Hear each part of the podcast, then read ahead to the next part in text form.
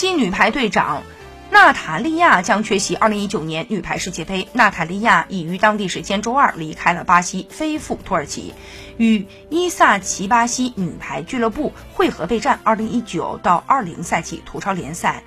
伊萨奇巴西和娜塔莉亚官方社交账号都证实了这一消息。娜塔莉亚目前是巴西女排国家队队长。并且与加比组成巴西女排攻防双核心。在2019年奥运女排资格赛当中，她带领桑巴军团战胜了多米尼加，获得了东京奥运会的资格，也是第一支从奥运资格赛突围的球队。对于中国女排来说，娜塔莉亚的缺席无疑是一个好消息。在中国女排的卫冕之路上，巴西女排是一支不可忽视的对手。现如今大战缺席，中国女排面对巴西将有更多的胜机。